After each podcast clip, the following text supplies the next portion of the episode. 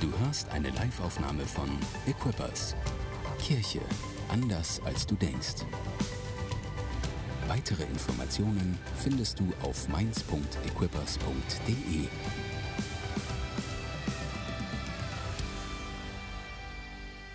So gut euch zu sehen, ich freue mich. Ich bin der Tore Pastor hier in der Church und ich begrüße außerdem noch die Streams in Idstein und in Wiesbaden und das ist richtig cool. Heute Abend ist auch im Gottesdienst in äh, hier, hier, hier, hier wird wieder ein Gottesdienst sein. Unser Unicampus ist hier und heute Morgen seid ihr da. das freut mich ganz besonders. In all die wachen Augen zu schauen mit den wunderschönen schwarzen und weißen und blauen Masken. Awesome. So gut, dass ihr da seid. Seht ihr mich? Hört ihr mich? Yes. Und ihr? Euch geht's gut? Ich sag mal ein frohes neues Jahr. Kann man das noch sagen heute am 9.? Darf man das sagen? Am 9. 9. Januar? Ich habe mich entschlossen, man darf sagen bis Ende Januar. Also heutzutage gibt es ja für alles Vorschriften und ich sage euch mal eine Vorschrift. Meine Vorschrift ist Ende, bis Ende Januar kannst du äh, den Leuten irgendwie ein, ein fröhliches neues Jahr wünschen. Ich würde so gerne, bevor ich anfange mit meiner neuen Predigtserie, ähm, erstmal sagen, so, ihr habt das so großartig gemacht. Vielen Dank, liebe Bernd, das war der Hammer. Habt einen Applaus für die Band? Vielen, vielen Dank. Richtig gut drauf seid ihr. Mann, Mann, Mann, Mann, nix verloren übers Jahr, ne?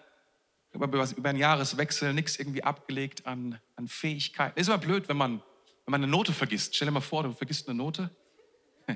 Auf einmal ist das C nicht mehr da. Das wäre blöd, oder? Du kannst dann überall nicht mitspielen, aber das C fehlt.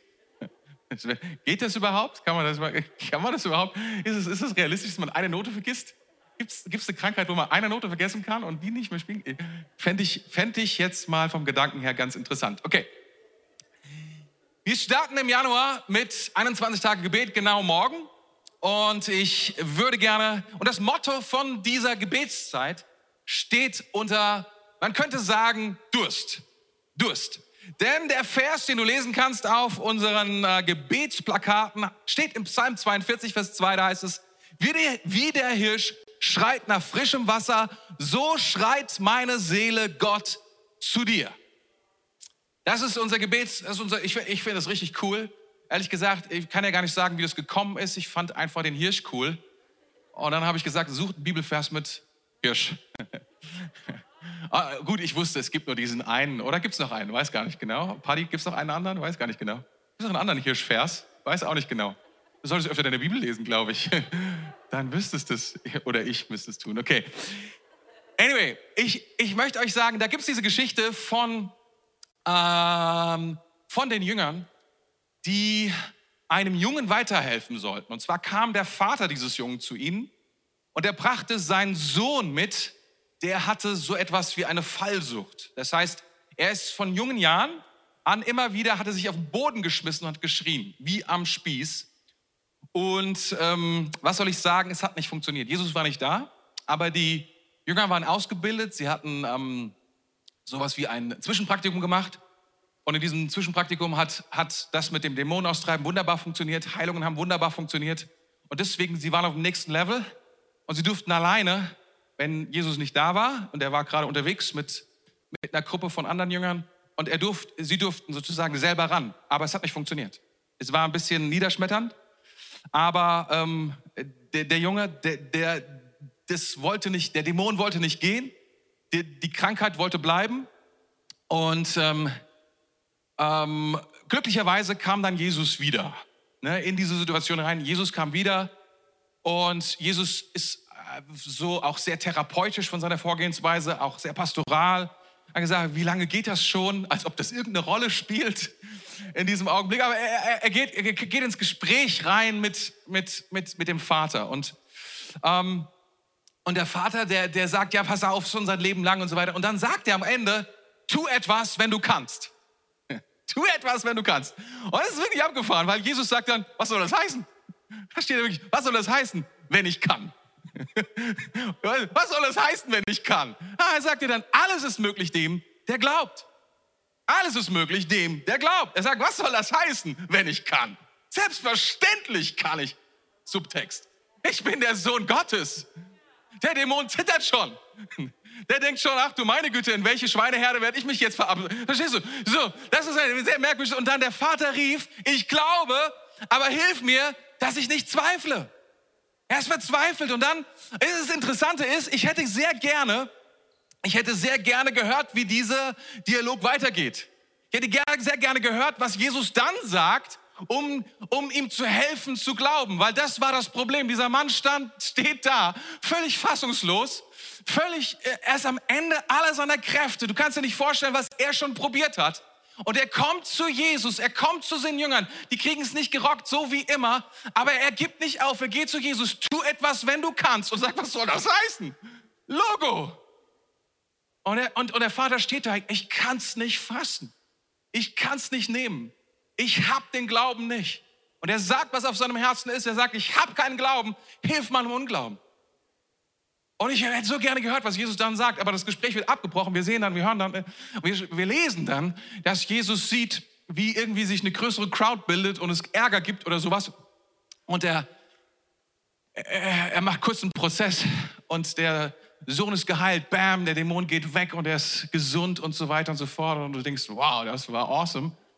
Aber das Interessante äh, am Ende ist dann, die Jünger haben ja versagt, ne? Aber sie, sie, sie haben gesagt, warum ist das so? Wir hatten doch die Power, wir hatten doch die Autorität. Du hast doch gesagt, wir werden in deinem Namen, wir werden das alles tun. Wir werden das Reich Gottes verkündigen. Wir werden zu den Menschen gehen. Wir werden ihnen sagen, was dein Reich ist und wir werden es demonstrieren. Wir werden zeigen, dass der Gott des Universums heilen kann. Wir werden zeigen, dass der Gott des Universums die Autorität hat über Kraft und Dämonen. Dass er alles kann. Ihre Frage ist, warum hat es nicht funktioniert? What's going on, Jesus? Das ist ihre Frage und ich finde, es ist eine super Frage. Und meine Frage an dich, meine Frage an dich ist, was kannst du heute nicht überwinden? Wo stehst du am Rande deiner Möglichkeiten? Wo stehst du im Schachmatt und du weißt keinen Zug mehr, den du tun kannst? Wo sagst du, was bisher funktioniert hat, ich bin weitergekommen als vielleicht meine Familie, ich bin weitergekommen als viele, aber Gott hat zu mir gesprochen, aber ich komme nicht weiter. Wisst ihr, was Jesus sagt? Jesus sagt was ganz Einfaches. Er sagt, er sprach zu ihnen, diese Art kann durch nichts ausfahren, außer durch Gebet und Fasten. Außer durch Gebet. Das einzige Problem in dieser Geschichte ist, er betet nicht und er fastet nicht. Jesus. Er tut weder das eine noch das andere. Und wenn wir ehrlich sind, viel von Fasten hören wir auch nicht von den Jüngern. Es gibt eine andere Geschichte, da kommen die Jünger von, ähm, von Johannes dem Täufer und die sagen, wieso wieso eigentlich fasten deine Jünger nicht? Wir fasten ständig. Unser, unser Johannes ist der Fastenking. Der ist schon so abgemagert, den kann man kaum noch sehen. Immer wenn ein Wind aufkommt aus dem Süden, ne, haben wir Angst, dass er irgendwie sich aufschwingt und sie weggeblasen wird. Und irgendwo, keine Ahnung, See Genezareth oder sowas endet. Irgendwie so. Und, und, und, und, Jesus sagt dann, hey, solange der Bräutigam da ist, ne, also sie werden irgendwann fasten, momentan ist keine Zeit dafür. Also sie fasten eigentlich gar nicht. Wisst ihr, ich, ich, mich beschäftigt dieser Vers seit vielen Monaten, seit vielen Wochen, weil ich glaube, da ist etwas, was, was, was Gott seine, was, was, was Jesus seine Jünger hier lehrt. Er, er sagt seinen Jüngern, es geht nicht darum, dass du jetzt um etwas fastest, damit etwas passiert. So diese Idee, wir fasten ist herbei oder wir beten ist herbei. Weder das eine noch das andere ist das, was, was, was, was, was funktioniert, ehrlich gesagt. Es funktioniert in den wenigsten Fällen sondern was er sagt ist, damit du die Autorität hast, es zu tun, wozu du berufen bist, den nächsten Level zu bekommen, brauchst du Gebet und Fasten. Und was ist Gebet und Fasten? Gebet und Fasten ist eigentlich nichts anderes. Gebet ist, ich spreche zu Gott. Aber nicht nur ich spreche zu Gott, sondern Gott spricht zu mir. Ich spreche zu Gott, Gott spricht zu mir. Und das zweite ist Fasten. Und wisst ihr, unser Thema unser Motto ist Durst in dieser Gebetszeit. Und ich, ich glaube von ganzem Herzen, Gott will etwas in uns kultivieren. Ein Hunger, ein Durst nach ihm, der so groß ist. Wisst ihr, wenn du schon mal gefastet hast in deinem Leben, dann weißt du eine Sache, nach ein paar Tagen stellt sich dein Hunger ein nach Essen. Dann hast du keinen Bock mehr. Du, du, du, also das heißt keinen Bock mehr. Bock hast du schon, aber du brauchst nicht mehr so unbedingt. Das Problem ist, wenn wir lange Zeit nicht bei Gott sind und wir lange Zeit nicht Zeit mit ihm verbringen, ganz persönlich, dann hört unser Hunger auf nach Gott. Und dann müssen wir unseren Hunger, dann müssen wir im natürlichen hungern, damit unser geistlicher Hunger wieder zunehmen kann. Und dafür ist Fasten. Und ich will, nicht, ich will niemanden, wie soll ich sagen, so, zwingen sowieso nicht. Das kann ich nicht und das geht eh nicht macht überhaupt keinen Sinn. Aber möchte ich so stark ermutigen, nicht über Daniel fasten. Ich, okay, Daniel fasten kann jeder machen. Aber weißt du, Daniel fasten ist einfach so eine Form von Nahrungszunahme. Man nimmt dann irgendwie spezielle Nahrungsmittel und lässt andere. Ist cool. Kannst du machen. Du kannst auch irgendwas weglassen, Netflix oder whatever. kannst du alles machen. Aber ich glaube, worum es hier geht, ist nicht um eine Diät, sondern es geht darum, etwas, etwas Geistliches, Spirituelles neu in unser Leben hinein zu implementieren. Und das ist ein Hunger ein Durst, ein Schrei, der in unserer Seele ist, aber den wir nicht mehr hören, weil wir, weil wir schon zu lange, zu weit weg sind. Aber dieser Schrei, und das ist der einzige Schrei unseres Lebens, der uns vollkommen glücklich macht und happy macht und tief verbindet, ist dieser Schrei nach der Gegenwart unseres Herrn. Und darum sagt Jesus hier Gebet und Fasten. Es gibt ein Level, ich weiß nicht, wo du stehst. Aber ich habe das Gefühl, die Kirche Jesu Christi an manchen Stellen dieser Welt, leider auch in Deutschland, ist an einen Punkt gekommen, an dem wir so vieles unternommen haben und getan haben. Jedes Jahr, jedes Jahr verliert die evangelische katholische Kirche vier Prozent. Vier Prozent jedes Jahr. Durch diese Pandemie noch viel mehr. Du siehst, sagst so, Gott, was passiert in diesem Land? Und ich glaube, es ist Zeit, dass wir uns eingestehen müssen, wir können nicht mehr, wir wissen nicht mehr, was wir tun sollen. Und wir haben unseren Hunger verloren, unsere Autorität verloren. Wir brauchen einen neuen Level von Autorität und Kraft. Amen. Und es ist Zeit zu beten und zu fasten.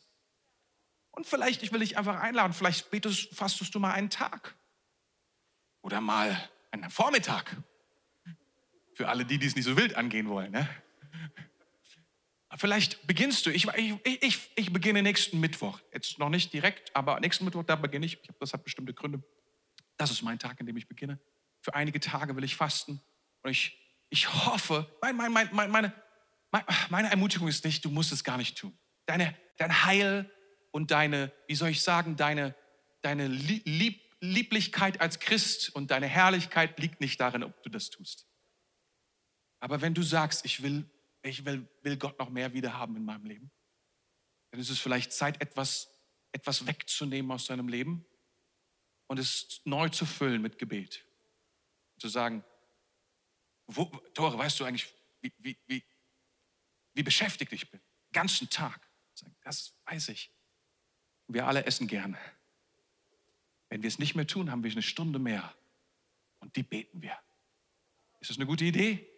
Okay, also weißt du, du, du, du, und das ist, was wir tun. Wir wollen beten für, wir wollen Zeit verbringen mit Gott, wollen das lernen, erfrischen, uns reconnecten zu Gott. Wir wollen als Kirche vor ihm stehen und wollen zu ihm rufen und sagen, Geist Gottes, komm, tu große neue Dinge im ganzen Rhein-Main-Gebiet. Setzt du deine Kinder frei, setzt du deine Diener frei, sende deinen Geist, deine Kraft, deine Berufung, deine Bestimmung. Leg eine neue Freiheit auf uns. Das ist, was wir beten wollen. Amen. Und wir wollen beten für dieses Land. Wir wollen sagen, nein, nein, nein. Wir sind nicht zufrieden mit dem, was passiert, sondern wir sagen, nein. Wir, wir wissen, wisst ihr, Politik hin oder her, aber die Bibel sagt, wir sollen für diese Leute beten und wir sollen dafür beten, dass, Gott, dass, dass, der, dass der Geist Gottes kommt, dass ein neuer Durchbruch kommt in diesem Land. Dass die Leute sagen, wir wollen zurück zu Jesus. Eine echte, echte Erweckung passiert. Das wollen wir sehen und das wollen wir beten. Und wir wollen beten, dass diese Erweckung auch in deiner deinem Leben passiert, egal wo du bist, dass da ein Durchbruch passiert, das ist, was wir beten wollen. Das war quasi jetzt Amen. Das war Message Nummer eins. Jetzt kann man theoretisch sagen, wenn du, wenn du jetzt der Schneiderling bist, der das schneidet, kannst zwei Messages draus machen. Das ist ziemlich cool. Sag nochmal Hallo. Und ich lege jetzt los mit der zweiten Predigt. Seid ihr noch fit? Ihr noch da? Okay, okay. Also es war eine kurze, ne? Die, na ja, gut, okay. Ging ja schon eine Viertelstunde. Was war der Timer? 35? 41 war der. Dann ging der da schon ein bisschen länger. Na, seht ihr mal. Neue Predigtserie. Nach der ersten Message. Ich zieh's durch, ihr Lieben. Neue Predigtserie. Ich glaube, dass wichtige Überzeugungen, wichtige Überzeugungen. Wisst ihr, es ist ziemlich weise, es ist ziemlich weise zu unterscheiden in unserem Leben drei Kategorien von Dingen. Dinge, die wir, die wir unsere Vorlieben, was wir ziemlich cool finden, zum Beispiel Erdbeereis oder Schokoladeneis. Der eine mag das eine mehr, der andere das andere. Da gibt es auch Leute, die mögen mehr Vanille. Hm? Weiß auch nicht. Hey, ich mag Vanille am meisten. Also, oder, hey, wir waren jetzt, die Gabi und ich, wir waren ein paar Tage weg und ich habe immer zur Gabi gesagt, geh, geh zum, geh zum Dessertbuffet. Da bin ich nicht selber hingegangen, habe mich nicht getraut, habe meiner Autorität nicht getraut, so zu widerstehen und habe gesagt, aber bring Schoko mit. Das ist Vorliebe. Vorliebe von mir. Schoko, bring Schoko mit. Und ich weiß nicht, ob sie immer alles mitgebracht hat. Manchmal hat sie nämlich einfach gesagt, es gab nichts. es gab nichts. Gab nichts. Ja, Vorlieben, ist eine. Es gibt viele Dinge in unserem Leben, die sind Vorlieben. Ne? Unsere Autofarbe vielleicht, vielleicht auch die Wahl unseres Autos sind meistens so Vorlieben, was wir besonders gerne mögen. dann gibt es in unserem Leben Überzeugungen.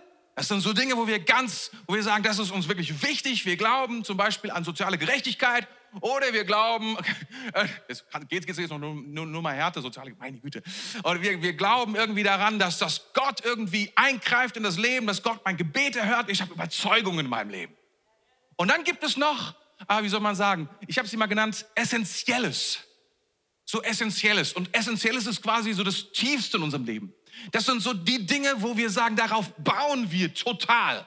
Das sind so die, die wirklich wichtigen Dinge. Wenn ich, wenn ich dich fragen würde, pass auf, ja, was ist das, was sind die wichtigsten Glaubensgrundsätze des Christentums? Das habe ich mal gemacht mit Leitern. Die wichtigsten Glaubensgrundsätze, da würdest du sagen, ah, Jungfrauengeburt. Und du würdest sagen, oh ja, und keine Ahnung, was, was du mir alles erzählen würdest. Und jetzt würde ich dich fragen, welches von diesen Glaubensgrundsätzen, für welches würdest du sterben? Dann blieben nicht mehr so viel übrig, oder? Eine ganze Tafel voll, du würdest wahrscheinlich sagen, das ist wichtig, die, allein die Schrift und allein der Glaube und du würdest viele Sachen einfallen. Und am Ende würdest du sagen, würde ich für die, für die Jungfrauengeburt sterben? Ich weiß nicht so genau. Würde ich sterben dafür für die Erwachsenentaufe? Oh, weiß ich auch nicht so genau. Ich will dir sagen, es gibt Menschen tatsächlich in der Geschichte, die sind gestorben für Taufe.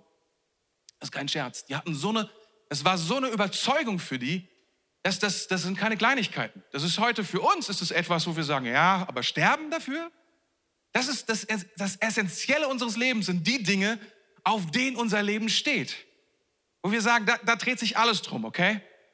Und ich, ich hoffe, wir gestalten unser Leben nicht nach unseren Vorlieben, sondern wir gestalten unser Leben nach dem, auf was wir stehen, mit unseren Überzeugungen. Und wenn wir da noch Zeit haben, dann garnieren wir es mit unseren Vorlieben. Das ist zumindest meine Hoffnung. Ich habe mal so geschrieben, ich habe gesagt, wir legen unser Fundament auf die Essentials, wir gestalten unser Leben auf Überzeugungen und wir umarmen unsere Vorlieben oder schmücken unser Leben aus mit unseren Präferenzen. Das ist, was wir tun. Und es ist wichtig, weil manchmal werfen wir alles in eine Schublade und es ist alles gleich wichtig für uns. Und dann wundern wir uns, warum wir irgendwie keinen Schritt weiterkommen. Weil manche Dinge sind einfach, wenn wir ehrlich sind, gar nicht so wichtig.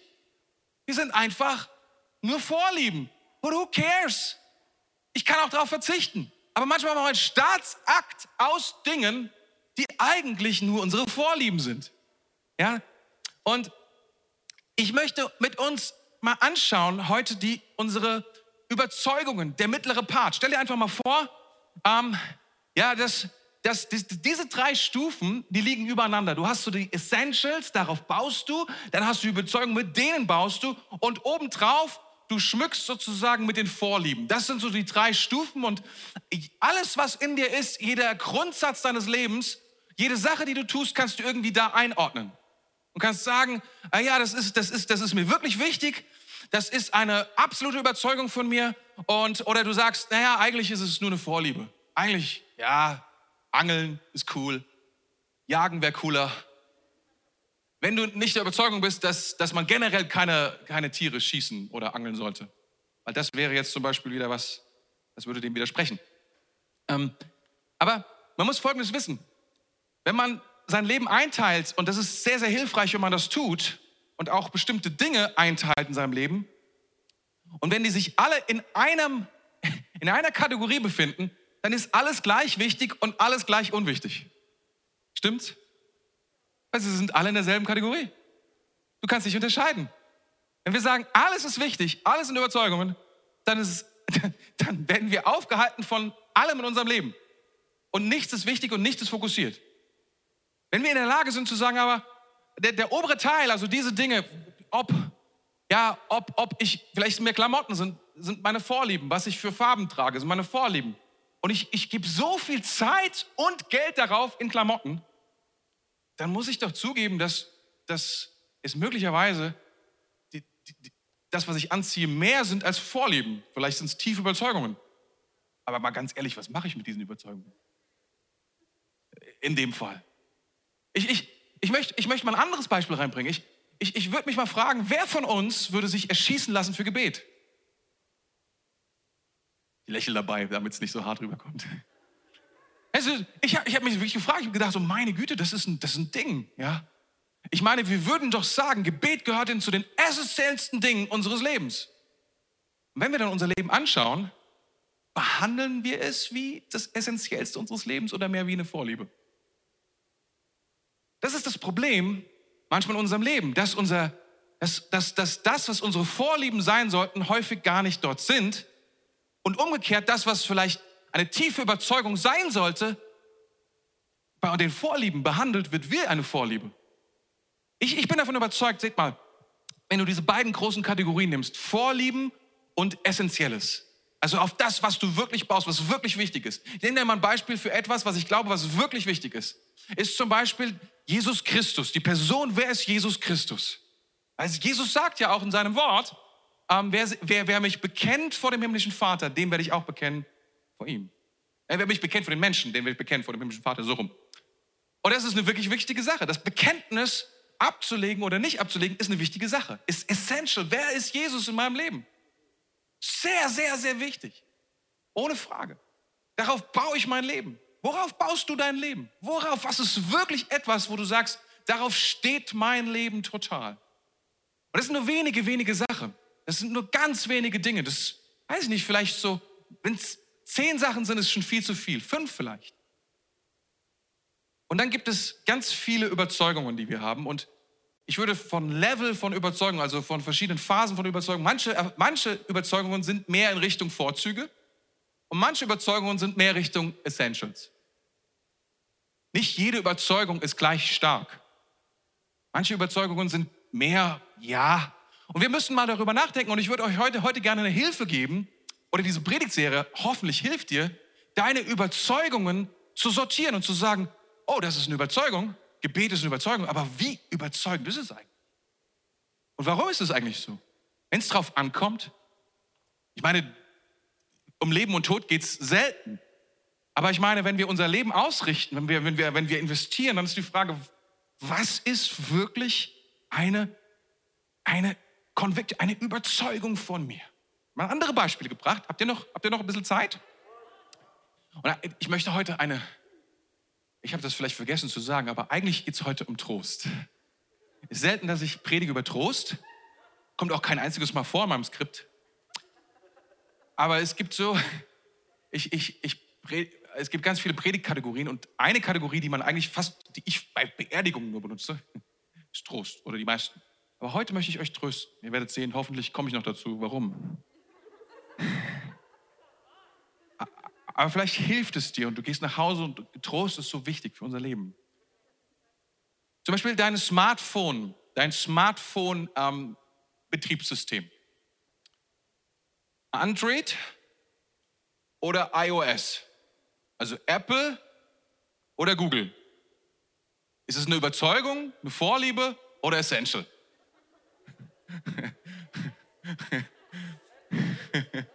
Also würdest du dafür sterben? Ich muss ehrlich sagen, ich würde dafür nicht sterben. Ich würde sagen, bitteschön, du hast mein Smartphone. Ich nehme, im, im Zweifelsfall, okay. Wenn du mich so fragst, wenn es sein muss, wechsle ich. Ist zwar hart, aber wenn es sein muss, okay. Ist aber eine Überzeugung, ganz bestimmt irgendwie eine Überzeugung, die, die, keine Ahnung, vielleicht eher in Richtung Vorlieben geht. Was, was, ist, mit, was ist mit Kirche?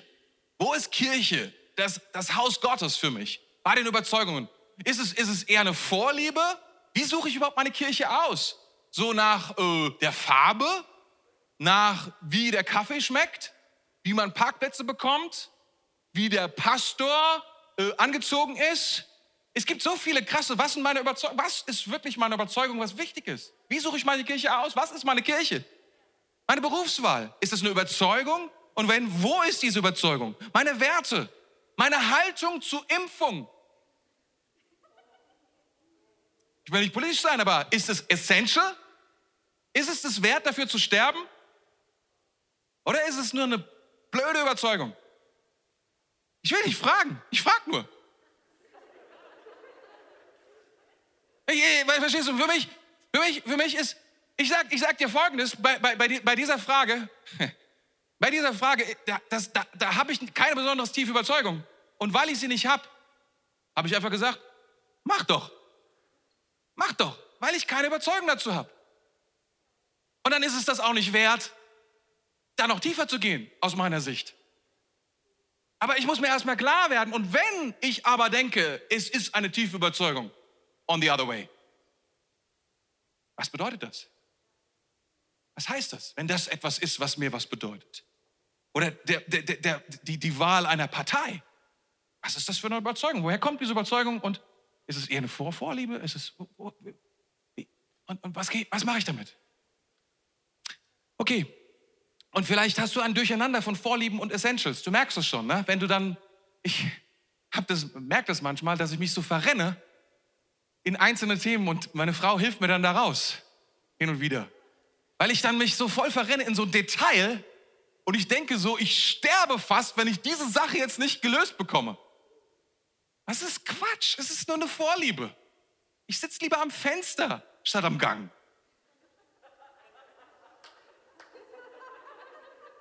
Who cares?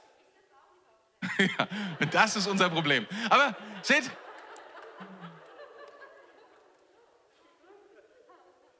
das, das ist so wichtig. Und, und, und was, ich, was ich tun will mit dieser Predigtserie oder was ich glaube, was Gott tun möchte, weil das ist deswegen Trost. Er will unsere, unsere, uns, uns helfen, in unseren Überzeugungen zu verstehen, sind die Überzeugungen eher Richtung Vorlieben oder sind sie Richtung Ganz, ganz, ganz wichtig. Und wir müssen das ordnen. Und manchmal müssen wir Dinge vielleicht umordnen, weil wir gar nicht drüber nachgedacht haben, wo wir es hingeordnet haben und uns dann denken, oh, eigentlich ist es mir egal. Dafür will ich keine Kugel fangen. Ja, ich bleibe bei dem Beispiel, weil es so hart ist. Ich meine, das ist das Wichtigste, oder? Dass wir, dass wir verstehen, was sind die wichtigen Dinge, was sind die wichtigen Überzeugungen in meinem Leben, worauf baue ich mein Leben, mit was baue ich mein Leben und Überzeugungen bauen mein Leben. Deswegen muss ich wissen, was ist für mich Überzeugung und was kann ich ganz entspannt zu meinen Vorlieben schieben und sagen, ja, ich liebe das, aber ehrlich gesagt, I don't care. Als, als ich vorhin Mitch gefragt habe, Mitch, was ist deine Überzeugung? Nicht bei Rot über die Ampel zu, zu laufen, habe ich gelacht. Und es, er wusste ja nicht, um was es geht. Ich weiß nicht, ob es wirklich seine Überzeugung ist. Kannst nachher nochmal fragen. Aber ich habe gespürt in dem Augenblick, Heute Morgen stand ich vor einer roten Ampel und dachte, soll ich fahren oder nicht? Und schau in den Rückspiegel, ob jemand kommt. Aber es ging mir nicht darum, dass mich irgendjemand sieht, weil ich ein schlechtes Vorbild bin, sondern ob die Polizei da ist. Naja, anyway. Also ihr seht, das meine, da kann ich noch, da kann ich einiges lernen und zulegen und muss vielleicht meine Überzeugungen sagen wir mal überprüfen. Okay, jetzt haben wir noch elf Minuten. Wir nutzen sie. Preis dem Herrn. Amen. Johannes 1, Vers 17, da heißt es, denn das Gesetz würde durch Mose gegeben, die Gnade und die Wahrheit ist durch Jesus Christus geworden. Im Psalm 26, Vers 3, da heißt es, denn ich war, mit deiner ich war mir deiner Gnade stets bewusst und ich habe mich nach deiner Wahrheit gerichtet. Ich habe ähm, am Heiligabend bereits darüber gesprochen, über Gnade, über, über Wahrheit und Gnade. Und es hat mich irgendwie nicht losgelassen. Und ähm, ich bekam ein bisschen Feedback oder ziemlich viel Feedback von den Leuten, die haben gesagt, oh, dieser Gnadenpart, der war herrlich. Wir haben, den, den haben wir besonders, den haben wir besonders, besonders genossen, als du über Gnade gesprochen hast. Und ich gebe zu, mein Wahrheitspart war sehr knapp. Und ähm, ich habe ihn auch äh, schriftlich aufgeschrieben und einfach vorgelesen. Und dann aber habe ich gedacht, hm, dieser Aspekt Wahrheit ist viel, viel wichtiger, als wir vielleicht denken mögen in diesen Tagen. Und deswegen habe ich gedacht, oh, vielleicht gehen wir noch mal einen Schritt zurück. Und es geht dir so, wie es einmal Pilatus ging, als er mit Jesus diskutiert hat, ob er gekreuzigt werden soll oder nicht. Und es schließlich endete mit der Frage, in Johannes endet er mit der Frage, was ist Wahrheit? Was ist Wahrheit? Also diese berühmte Frage kommt von Pilatus, der dann am Ende sagt, ja, du sagst so, die anderen sagen so, was soll das jetzt überhaupt alles bedeuten? Und das Krasse war, Pilatus stand vor der Wahrheit selbst und erkannte sie nicht. Das ist, das, das ist eines der tragischsten Momente vielleicht der ganzen Weltgeschichte. Wenn du mal, also wenn man einen Film mal macht, ich würde einen Film machen, wo ist der, wo sind die Filmemacher hier, die davon träumen, Filme zu machen? Ja, Jan, ich weiß, du willst Filme machen. Du sollst einen Film machen über Pilatus. Und es, es muss ein Drama sein, weil der dramatischste und schlimmste Augenblick ist, er steht vor der Wahrheit und fragt, was ist Wahrheit? So krass.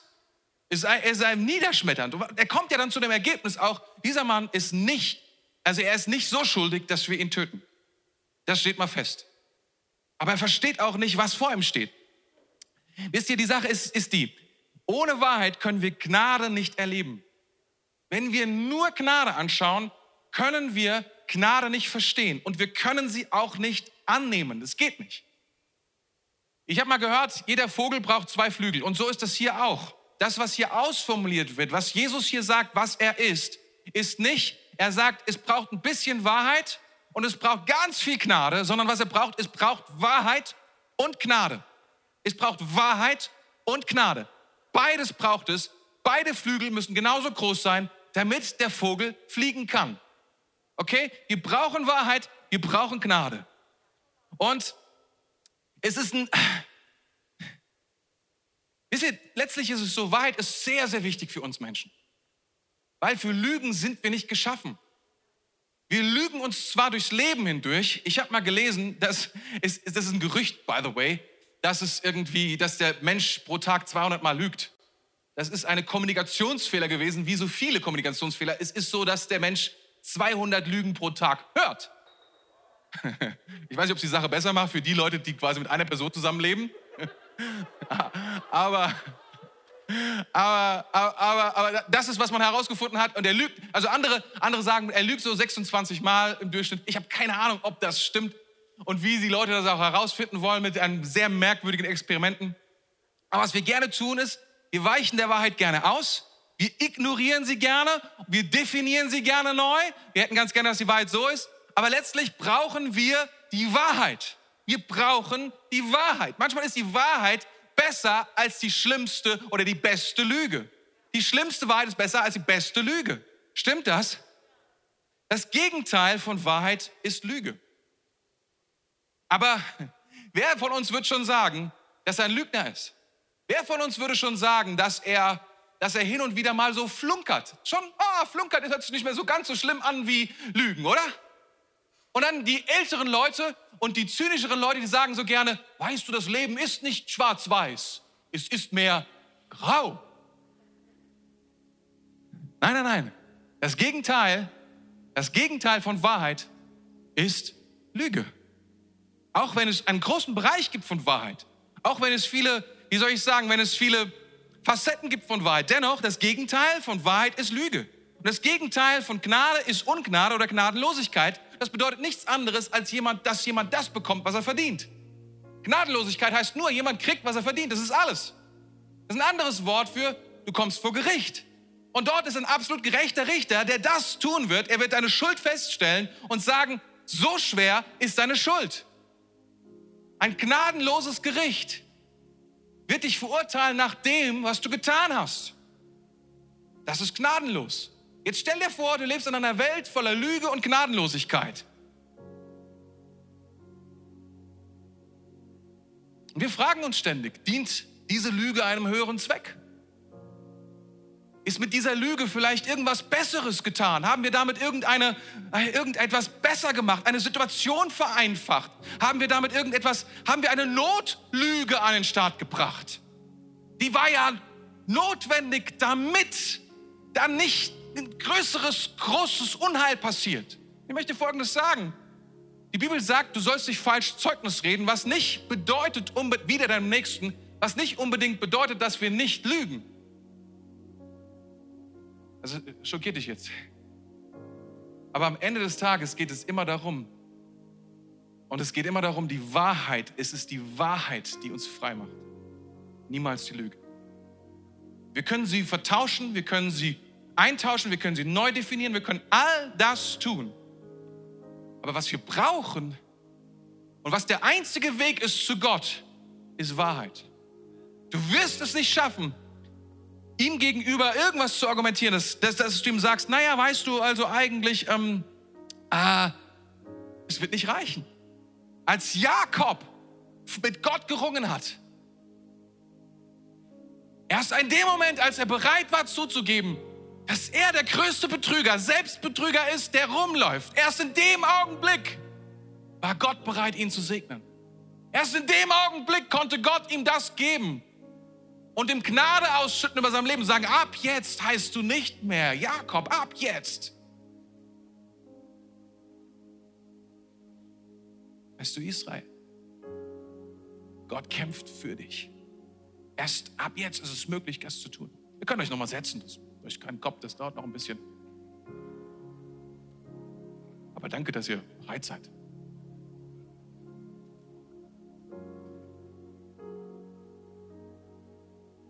Sorry.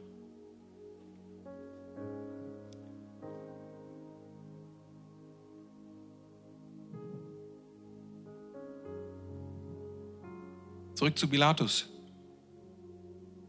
Er hat ein ziemlich intensives Gespräch mit Jesus. Jan, das musst du unbedingt, dieses Gespräch, das ist der Hammer. Und Jesus sagt zu ihm am Ende fast, er sagt, er schleudert ihm fast alles ins Gesicht. Er sagt, Pilatus, ich bin in die Welt gekommen, um der Welt die Wahrheit zu bringen. Jeder, der aus Wahrheit ist, hört meine Stimme, Pilatus. Jeder. Wir brauchen Wahrheit, um die Versprechen, um die Verheißungen, um alles, was Gott für uns vorbereitet hat, zu empfangen.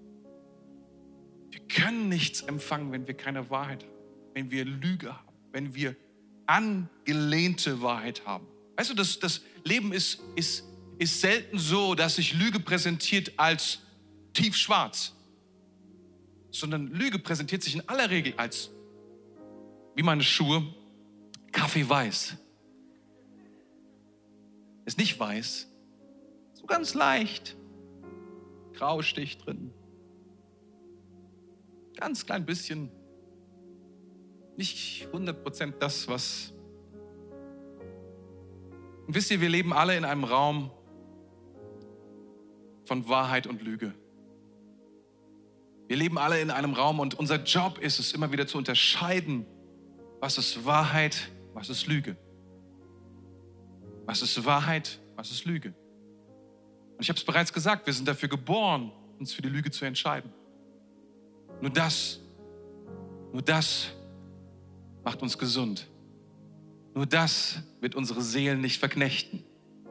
Und wenn es noch so hart ist, nur die Wahrheit wird uns frei machen. Aber jeder weiß, der mit der Wahrheit schon mal konfrontiert war, dass die Wahrheit allein zerstört. darum ist es Wahrheit,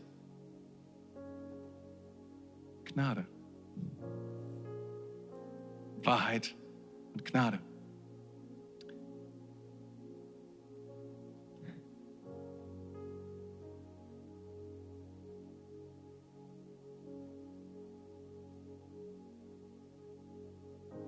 Was ist Wahrheit?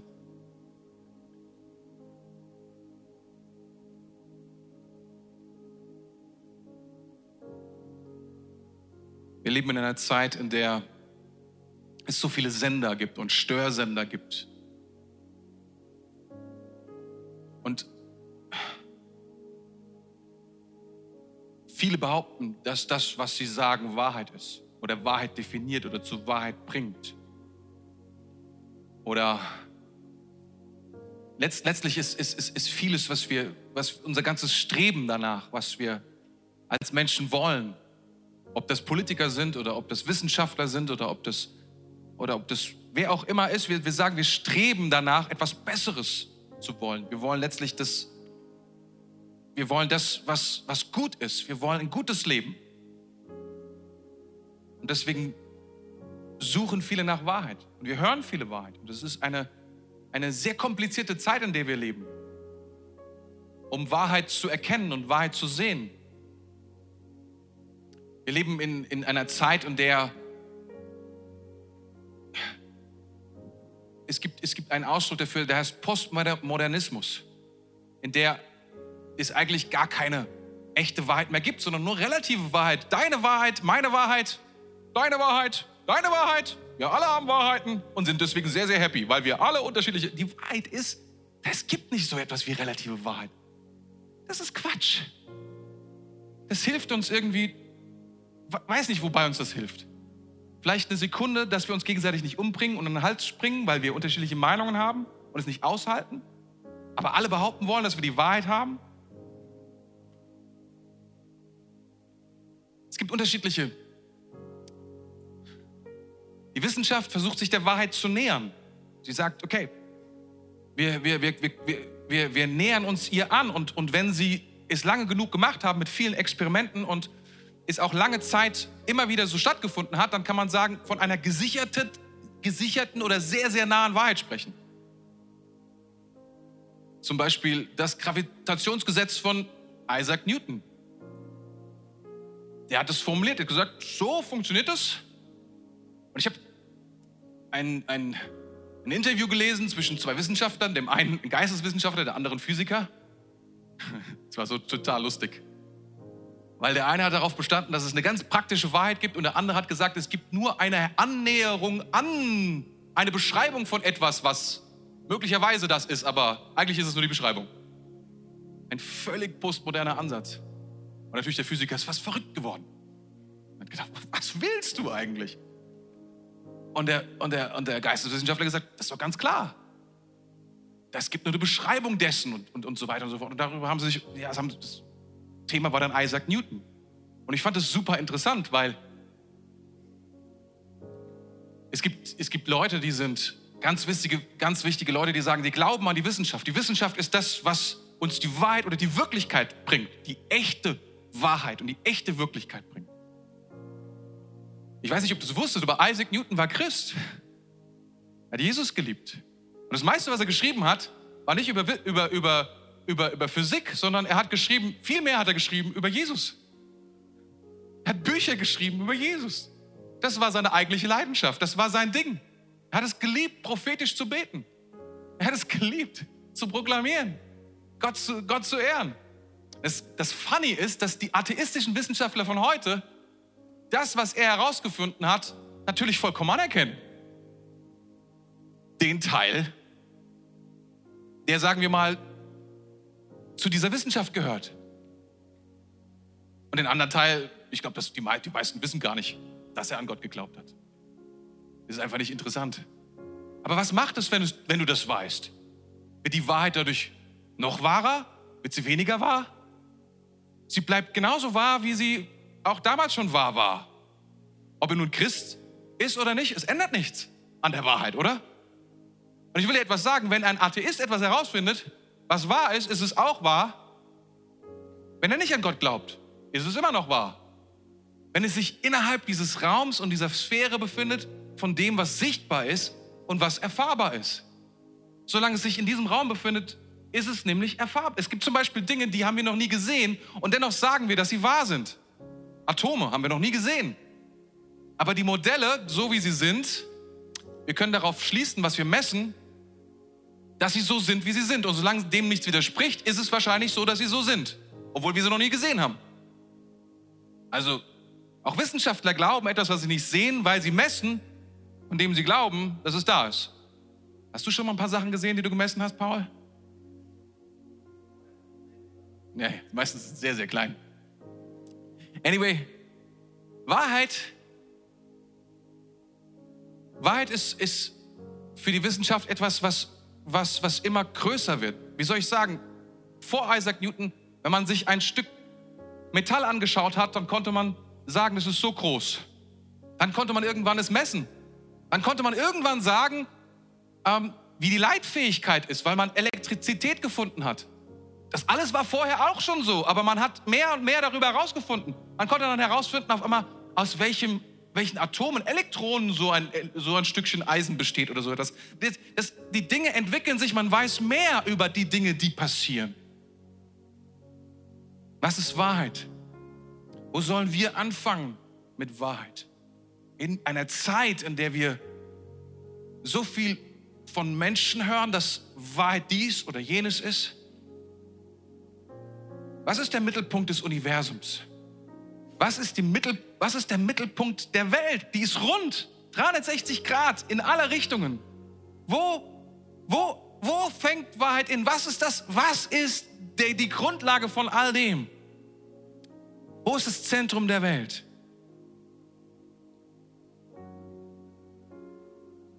Und Jesus sagt, ich bin die Wahrheit. Das Zentrum der Welt beginnt am Kreuz. Das Zentrum aller Wahrheit beginnt am Kreuz und seiner Auferstehung. Das ist das Zentrum von aller Wahrheit, von aller Offenbarung. Wir können es nicht messen, wir können es nicht fühlen, sondern es braucht, dass Gott uns das zeigt. Und gleichzeitig ist es der Beginn dem, von dem Abs einzig Absoluten, was es überhaupt gibt. Jesus Christus selbst.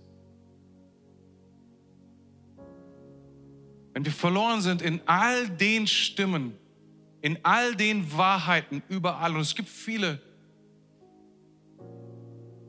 viele gute Sachen, aber wir können es vielleicht gar nicht mehr nehmen, wir können es gar nicht mehr glauben. Das Problem ist, eine Wahrheit muss geglaubt werden, damit sie zur Wahrheit wird. Ich will dir noch etwas mehr sagen, es ist noch viel krasser.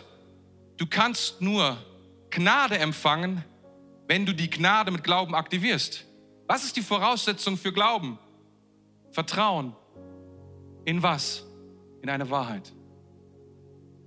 Die Politiker sagen, dass sie viele Menschen verloren haben, weil sie nicht vertrauen. Macht Sinn. Wenn sie nicht vertrauen, weil sie glauben, dass das, was sie gezeigt bekommen, nicht die Wahrheit ist, können sie nicht entsprechend mit Gnade reagieren. Es funktioniert nicht. Sie können nicht darauf handeln. Nichts wird ausgelöst.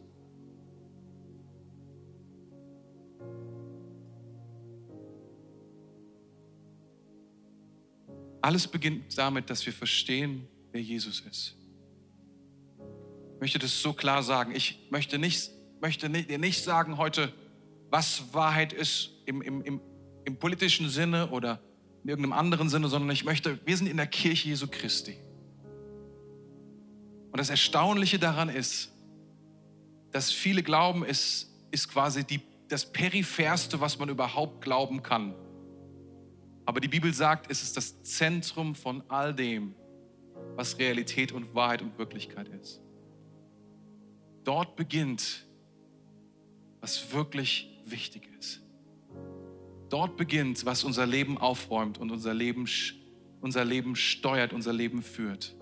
Genau dort.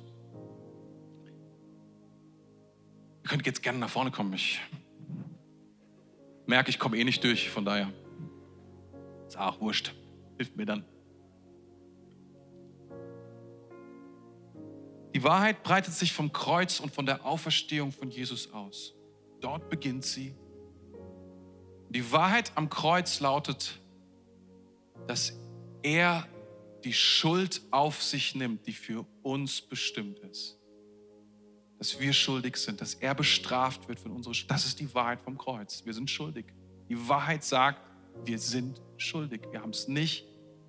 Wir, wir, wir bekommen, er bekommt, was wir verdient haben. gnadenlos, damit er Gnade geben kann denen, die eigentlich die Strafe verdient hätten. Das ist, was das Kreuz tut. Und, und um zu zeigen, dass das, was am Kreuz geschehen ist, nicht einfach nur ein Akt war, ein Symbol war für irgendetwas, steht er nach drei, am dritten Tag wieder auf von den Toten und sagt, ich habe nicht nur es getan, symbolisch, sondern ich habe die Kraft und Autorität, es auch in deinem Leben zu tun. Das Kreuz und die Auferstehung ist der Beginn aller Wahrheit, nicht das Ende. Es ist nicht die Kirsche auf, dem, auf der Torte, es ist die Grundlage, auf der wir stehen. Es ist das Fundament, auf dem unser Leben gepflanzt ist. Es ist das tiefste und wichtigste unseres Lebens. Alles andere, alles andere folgt nach. Alle anderen Überzeugungen sind wichtig, sind tief, bauen unser Leben, führen uns in irgendeine Richtung. Aber das ist die Wahrheit. Und ich möchte sagen, wir, wir, wir müssen diese Wahrheit, wir dürfen diese Wahrheit erkennen, weil wir Jesus erkennen. Wir dürfen Wahrheit erkennen, weil wir Jesus erkennen. Wenn du ein Christ bist, wenn du Jesus in deinem Leben hast, dann darfst du Wahrheit sehen und Licht scheint in dein Leben hinein.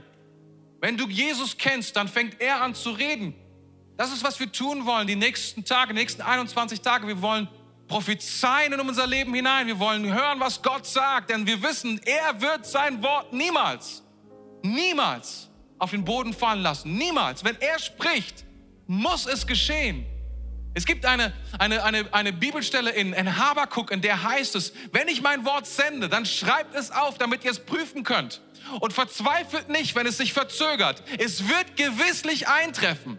Ihr dürft keinen Zweifel daran haben, es wird kommen. Wenn ich mein Wort gebe, dann wird es passieren. Wir pflanzen unser Leben nicht auf eine Spekulation, auf eine Idee, auf eine Beobachtung, auf irgendetwas, was sich, was sich weiter fortsetzt. Und sei, sei es etwas so wie das Gravitationsgesetz, was seit Hunderten von Jahren funktioniert. Bisschen wurde es verändert durch die Relativitätstheorie, aber who cares? Das Kreuz Jesu Christi steht. Und die Auferstehung Jesu Christi ist passiert und sie kommt in unser Leben, wenn wir ihm erlauben, unser Leben zu berühren. Es ist mehr als ein historischer Fakt. Es ist ein historischer Fakt und darüber hinaus. Es ist die größte Wahrheit, die unser Leben berühren kann, verändern kann, pflanzen kann, ausrichten kann, ans Ziel bringen kann. Es ist die größte Hoffnung, die unser Leben braucht. Es ist die Luft zum Atmen. Es ist die Hoffnung für die Kirche Jesu Christi. Es ist all das, worauf wir bauen, wenn wir uns umschauen, egal was wir angucken, welches Thema wir anschauen. Wir sagen, wir schauen uns durch das Kreuz an, ist durch die Wahrheit an. Wir sagen, wie es ist. Aber wir haben auch Folgendes, und das dürfen wir niemals vergessen, ihr Lieben.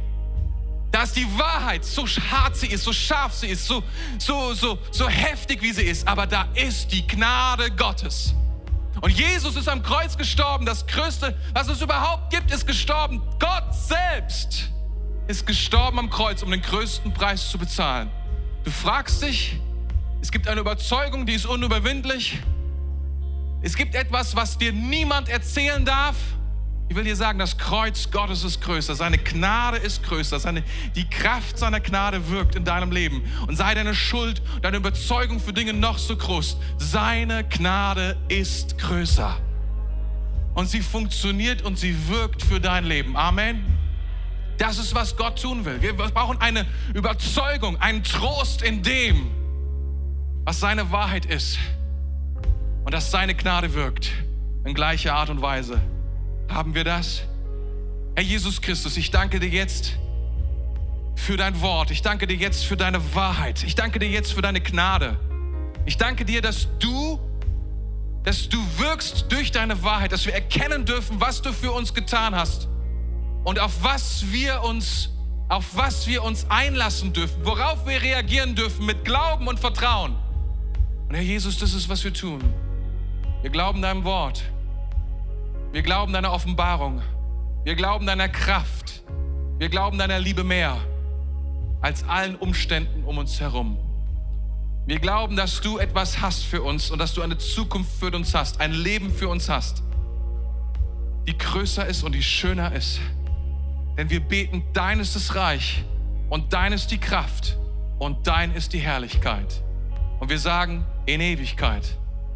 Amen. Amen. Danke fürs Zuhören. Weitere Informationen findest du auf mainz.equippers.de.